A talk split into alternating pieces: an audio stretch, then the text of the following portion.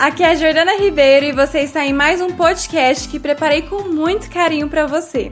Eu espero que esse áudio te ajude a aliviar as dores da sua fibromialgia, te proporcionando felicidade e qualidade de vida.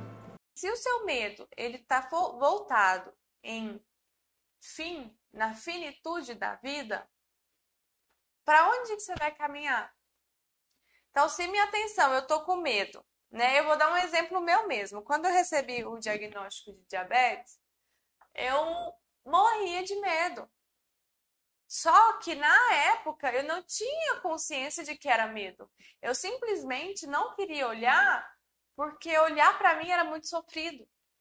Depois eu fui entender que era medo que eu tinha.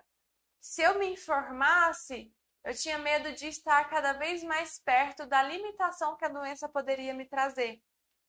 Então, se eu me informasse que diabetes pode ocasionar é, alterações renal, é, prejuízos na circulação, prejuízo na visão, amputação de membros, aquilo tudo me assustava muito.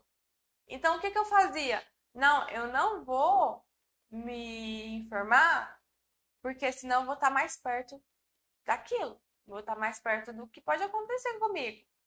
Então eu tinha um medo muito grande e aquilo me paralisava. Aquilo me prejudicava de conhecer mais sobre a doença, de me conhecer mais e fazer de uma forma mais assertiva para que o medo não me paralisasse.